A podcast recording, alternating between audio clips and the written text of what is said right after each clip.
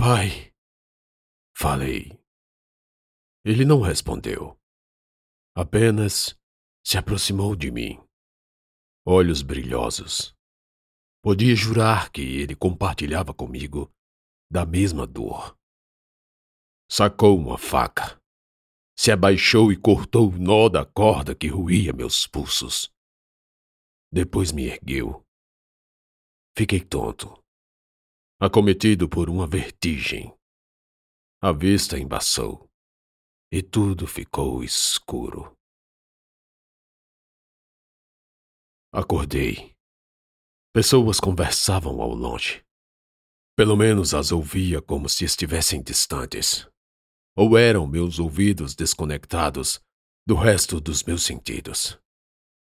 Estava num quarto com uma janela, por onde eu podia ver folhas de um cajueiro.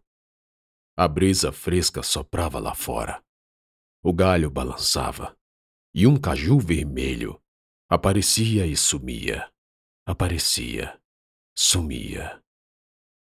Já na parte de dentro do quarto, vi algumas traças suspensas na parede desbotada. Corri o olho por elas e dei com uma aranha. Ela emboscou uma mosca, errou o bote e sumiu da minha vista. Meu corpo deitado e dolorido não respondia a nenhuma intenção de movimento.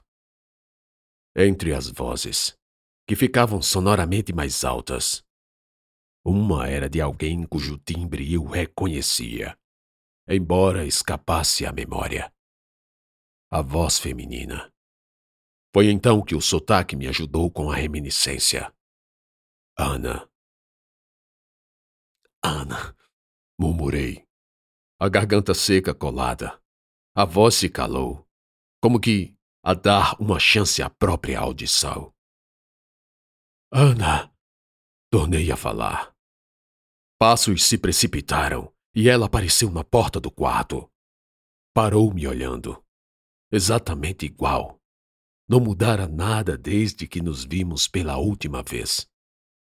Então dei conta de que não se passou tanto tempo assim embora a impressão que tivesse fosse o contrário. Não fale nada. Você ainda está muito machucado. Disse, se aproximando da cama. Pôs o dorso da mão na minha testa. Estava descalço, e onde outrora eu possuía unhas, agora eram só tufos de ervas, matos e infusões que deixavam meus pés e dedos pegajosos. Com quem conversava? Murmurei. Com a sua. Antes que ela completasse, vi Carla surgir na soleira. Os olhos azuis trêmulos, inundados de lágrimas. Um oceano de tristeza e alegria. Depois de ter desmaiado nos braços de meu pai, fui levado para aquela casa, em que Carla tratou de meus ferimentos. Era uma fazenda num povoado chamado Natal, nos arredores de Teresina. O ponto também serviu para o encontro do bispo Severino e Prestes, juntamente com os outros chefes da coluna. O bispo foi sem escolta, acompanhado apenas do padre Cristino. Chegou ao anoitecer. Pernoitou no povoado. Na manhã seguinte rezou uma missa, onde compareceram os chefes da coluna e muitos outros soldados, e fim da qual deu-se início à reunião. Ali trataram do levantamento do cerco a Teresina, com a retirada das tropas rebeldes como condição para preservar a vida de Távora. Era a exigência das forças legalistas. Por sua vez, o bispo trazia a carta que Távora fora obrigado a escrever, segundo a qual o coronel, agora preso, rogava ao comandante em chefe da coluna, Luiz Carlos Prestes, para poupar os cidadãos teresinenses e ir embora. Era clara demonstração de que Távora preferia ficar preso ao invés de arriscar ser resgatado. Aliás, para mim, a prova cabal de minha inocência. Prestes numa manobra arriscada, informou ao bispo que concordava com o pedido, mas infelizmente não teria como evitar um ataque já em andamento, pois antes mesmo das tratativas, o coronel João Alberto recebera ordens para agir, com um assalto iminente, no outro lado do rio Poti. Não contou a verdade. Tudo não passava de uma isca para se afastar, já que a intenção era sair em retirada, mas fazer o bispo voltar com a informação falsa. Assim, as autoridades legalistas deixariam partes das tropas apostas em Teresina, impedidas de vir no encalço da coluna. Não sei se o bispo soube que eu estava ali, feito prisioneiro e condenado à morte. Sei apenas que meu pai tomou conhecimento através do próprio Prestes. Além do mais, a coluna praticamente se hospedou na fazenda que, pasme, pertencia ao padre Honório, conhecido no local como o vigário alemão. Como está se sentindo? Meu pai perguntou. Melhor. A dor, com o decorrer dos dias, diminuía. Estávamos no alpendre, respirando a fresca da tardinha. Eu e ele, sentados em cadeiras de balanço balouçando e olhando a paisagem verdejante, embebida pela chuva torrencial das últimas semanas. A alguns metros, e ainda dentro de nosso raio de visão, víamos Baro ajudar Ana, puxando água do poço, rodando veio da cacimba e enchendo os baldes, enquanto elas o trazia na cabeça. Seu amigo indígena disse que encontrou você boiando no rio Tocantins. Foi. Tens muitas dúvidas, não? Ele falou e tossiu um pouco. Tenho.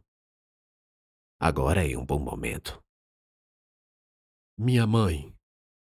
Perguntei genericamente. Era tanta coisa na cabeça que não soube por onde começar. Ah, Beatriz. Ele disse, suspirou e continuou. Linda e perfeita como um anjo do Senhor. O Senhor a amava. Mais que o próprio Deus. E esse é o único pecado do qual não me arrependo. Antes que eu continuasse, ele me pediu para evitar falar mais sobre minha mãe. Raramente Padre Honório era tão direto. Sempre que não queria responder, usava evasivas, dava respostas dúbias, ambíguas. Dessa vez, meu pai foi direto. E esse tempo todo, tio Almir, minha tia, o povo de Macureré, como eles não desconfiavam? Só você, Paulo. Só você não desconfiava. O resto apenas fingia que não sabia.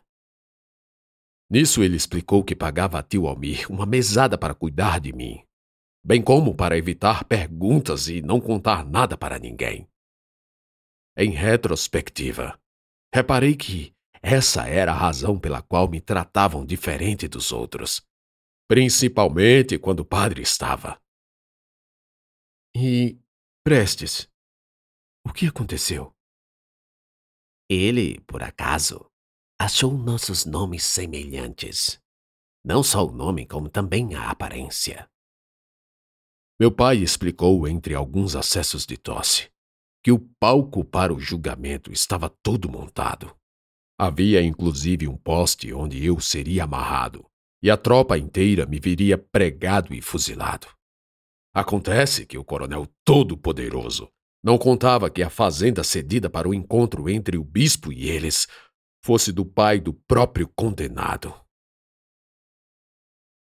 Você sabia que eu estava. Calei. Ele percebeu. Acredito que supôs qual pergunta viria a seguir. Na verdade, fiquei com medo da resposta. Se ele sabia que torturavam seu filho, só uma razão muito forte para não interferir. Qual? Foi só porque você sofreu como sofreu que o coronel Prestes atendeu ao pedido de um pai. Ele soube que você resistiu bravamente até o último momento, antes de ser forçado a confessar. Meu silêncio dizia muita coisa. E uma coisa nova surgia dentro de mim. Uma coisa incorpórea, inominada, indescritível, intransigente. Porque por mais que eu quisesse me livrar daquela coisa, ela estava ali, me dizendo outras coisas. Essas sim, nomináveis. Vou matá-lo. Falei e olhei para meu pai. Queria a sua aprovação. Queria que, pelo menos, concordasse comigo. Confirmasse que Prestes merecia a mesma punição que manobrou para recair sobre mim. Ao invés de me chancelar, ele disse: Todos foram embora acreditando que não foi você quem entregou Távora. Todos menos Ana e Baro, que ficaram na fazenda. Desisti de continuar no assunto sobre a tortura. Ficamos em silêncio. Aí ele falou: Você realmente perdeu a carta? Perdi faz é tempo. Mas tenho minha maleta com o livro. Ana guardou esse tempo todo. Sabia que naquele dia a gente se salvou por causa daquele diabo? Sim, sabia. Ele respondeu e sorriu. E você tem muita sorte de não ter se confessado ao inquisidor português. Eu sempre confesso menos do que deveria. tem certeza? Porque não foi o que ouvi de você, certa vez, na Catedral de Nossa Senhora, em Porto Nacional. Arregalei os olhos e escancarei a boca. Era ele? Me perguntei. Indaguei a mim da mesma forma, a razão de ele não ter se revelado. A resposta era óbvia depois de dois reflexos de recordação. Eu estava querendo entrar para um convento, o que me deixaria bem longe de Benício, do rio Tocantins, do retorno como pactário e de todas as consequências que sobrevieram depois. Ele só queria que eu me convertesse de verdade então foi por isso que me fez rezar aquele monte de Pai Nossos e Ave Marias? Meu pai riu alto. E após, eu também. Depois de tanto tempo separados, rimos sonoramente, pai e filho, compactuando uma indecência religiosa, embora sincera para nossos corações. Então, ele teve um forte acesso de tosse. De que está doente? Ah, ainda não sei. Respondeu depois de um longo período sem fôlego. Já fui ao médico. Ele, a princípio, afastou tuberculose. Eu não queria colocar Carla em risco. Ah. Mais um bocado de tempo em silêncio. É, então a carta que ela tinha tanta preocupação que fosse enviada era alguma coisa relacionada à sua doença? Sim, um, um pedido para a Anunciatura Apostólica me enviar para outro lugar, onde talvez eu possa me tratar na Europa. Europa? Então ele me contou que esteve muitas vezes no velho continente. Era também a explicação de seus sumiços. Numa dessas viagens, acabou retido na África, em meio à Grande Guerra, em 1918. Estava em Moçambique, então colônia portuguesa, em missão apostólica, quando conheceu o general Letovo Beck, o leão da África. Na Primeira Guerra Mundial, Paul Emil von Lettow-Beck foi o único general alemão a não ser derrotado, mesmo com um contingente inferior aos britânicos. Ele e seu exército só se renderam após a assinatura do armistício, onde o Império Alemão reconhecia a derrota. Como era também um súdito do Império Austro-Húngaro, o padre Honório lutou do lado das forças germânicas. Eu estava lá e pedi para que poupassem aquele povo em troca de minha ajuda contra os ingleses. Disse-me, enfim, sobre sua familiaridade com o rifle. Austríaco? Sim. Que coisa! Porque agora mesmo lembrei de um velho cachaceiro que também é austríaco. Insistia que eu também era um. Até que o miserável acertou. O nome dele é. É. Esqueci. Meu pai me olhou com curiosidade sem igual, paralisado, com paciência infinita, no aguardo eterno, esperando que minha memória, daquela hora defasada, trouxesse o nome de Ludwig Schweinhagen, que infelizmente não veio, e não viria por nada no mundo. Era impossível recordar esse nome. Ah, não lembro. Onde encontrou esse velho? Numa vila próxima à Natividade. Respondi sem ter tanta certeza. Como ele era? Alto, branco, quase vermelho. O que ele disse? Então percebi que estava sendo interrogado mas não contestei. Disse que eu era parecido com germânicos e depois.